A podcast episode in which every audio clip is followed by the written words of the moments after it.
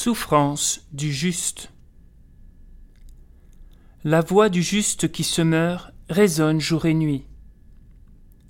Ce cri de tous ces innocents qui souffrent et qui périssent devient insupportable à nos oreilles.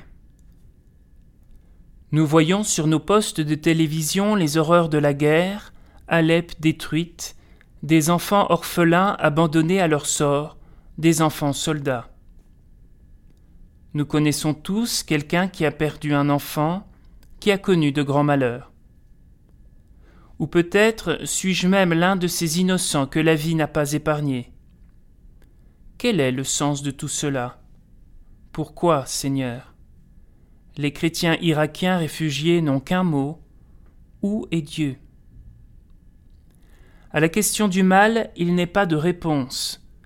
Le Christ lui-même ne nous dit pas dans l'Évangile pourquoi lui, l'innocent, est condamné, pourquoi d'autres innocents meurent. En revanche, l'exemple de sa vie donnée est une réponse d'un autre genre. Face au mal et à l'injustice, je peux me perdre dans des raisonnements sans fin, pourtant bien légitimes, mais je peux découvrir dans cet abandon que je peux donner ma propre vie pour les autres de gens souffrent, est-ce que je dois me replier sur moi-même? Non. Avec le Seigneur qui marche avec moi, je dois essayer de tendre la main à mon frère. Comme il est beau, ce témoignage de ces mères qui ont perdu un enfant et qui donnent leur vie pour d'autres enfants.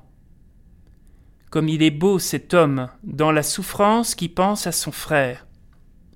Comme il est beau ce Christ innocent qui donne sa vie pour moi sur la croix.